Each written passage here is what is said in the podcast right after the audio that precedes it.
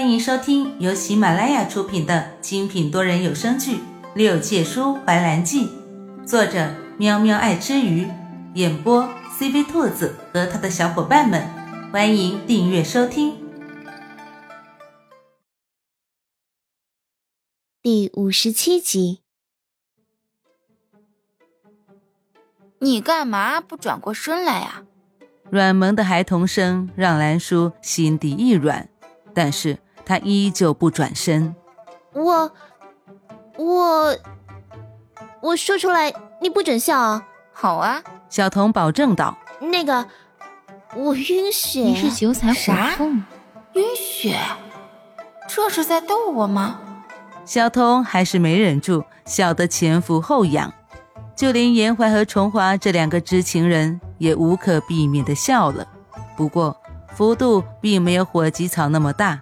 呃，兰叔啊，血止住了，你可以转过来了。崇华尽量让自己的声音变得正常。其实，兰叔在听见火鸡草那毫不掩饰的笑声之后，察觉到另外两个人的不正常。兰叔瞥了眼憋得难受的崇华和严怀，施恩道。想笑就笑吧，不要憋着了。话音一落，两个人果真不给面子的笑了出来。倒是小童整长了些，笑归笑，正经事情他没有忘。你快带雪女去圣池浸泡，这样她就能醒来的快一些。火急草火急火燎的拉着兰叔往圣池走，那一本正经的语气和他的外表对比起来，居然有一种莫名的喜感。只是现在的气氛和场景实在是不适合开玩笑。但是问题来了，这雪女该由谁抱过去？崇华瞅了瞅在场的几个人，严怀几乎是立刻他就否定了心中的想法。这实在是一个不切实际的想法。若将人换成兰叔，也许他还会屈尊抱着兰叔。当他的余光扫着严怀，又打消了心底的想法。估计他还没开口，严怀就一个眼神杀过来了。春华又看了看还是个孩子的火棘草，心底默默地叹了口气：苦谁也不能苦孩子啊，还是自己来吧。春华默默地抱着雪女往圣池的方向走。春华将人没入圣水。火棘草带着两个在场的男性出了圣池，独留雪女和兰叔在里面。兰叔细心地将雪女靠在池壁上，手臂触上雪女的肌肤时，手猛地一阵刺痛，顿时惊讶地看着雪女。她的身上几乎没有一点点的温度，裸露的肌肤上寒冷刺骨，没有丝毫温度，宛如寒冰。就算是泡在这温泉之中也是如此，没有丝毫的变化。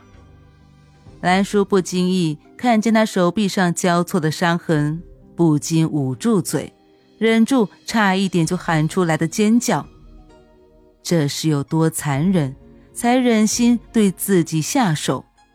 又是有多么强大的内心，才能忍受自己晶莹雪白的手臂上添上这么多？抹不去的伤疤，兰叔不由得对他感到钦佩。过了半刻钟，昏厥过去的雪女就醒了过来。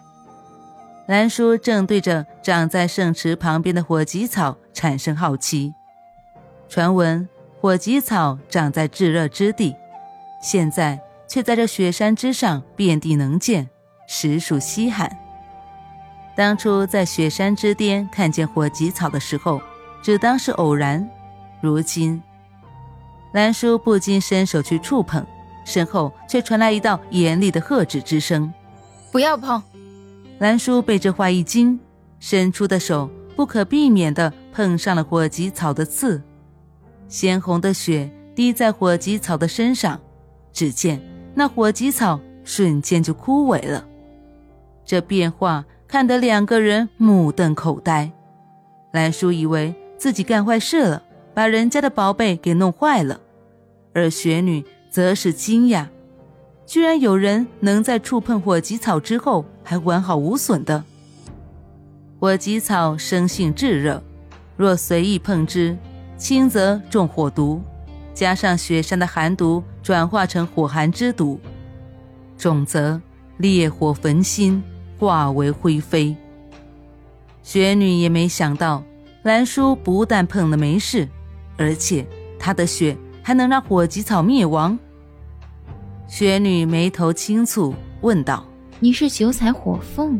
兰叔在心底默默的为火棘草哀悼了一番，才转过身向雪女道歉：“对不起啊，我不是故意要将火棘草弄死的。”说着，还竖起三只手指以示清白。兰叔外表单纯无害，配上这动作，甚显委屈。雪女一时哑言，两个人就开始大眼瞪小眼。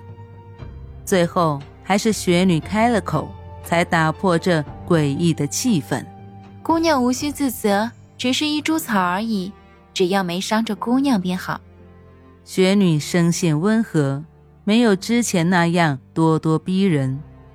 见状，兰叔才终于放心。他蹲回圣池旁边，看着雪女道：“兰叔有一事不明，雪女可否为我解惑？什么问题？”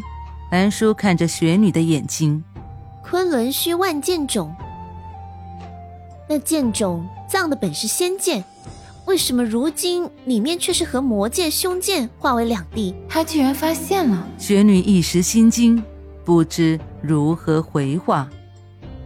这乃昆仑封存了几百年的秘密，难道今日就要被揭发了吗？阴阳两重，上为阴，下为阳，导致这昆仑山虽灵气浓郁，但是避免不了阴气外泄。难道雪女还要继续隐瞒下去吗？万剑冢深处煞气甚浓，剑冢里的恶灵盘踞在诸神剑三米之外，汲取诸神剑的魔气。一众倏然之色，剑冢里虽恶灵居多，但大家都不敢冒进半分。那可是上古魔尊符离的佩剑，诸神剑是上古凶器里最可怕的剑器，没有人知道它是从何时开始被囚禁在这里的。就算是如今掌管昆仑的雪女，也不知道。这诸神剑是什么时候存在这里的？当初符离突破封印之后，诸神剑曾经被唤醒过，但是却被一股莫名的神力给压制了下去。这也是当初为什么符离最终还是被素瑶上神和私下上神两人合力封印回镇魔塔下的原因。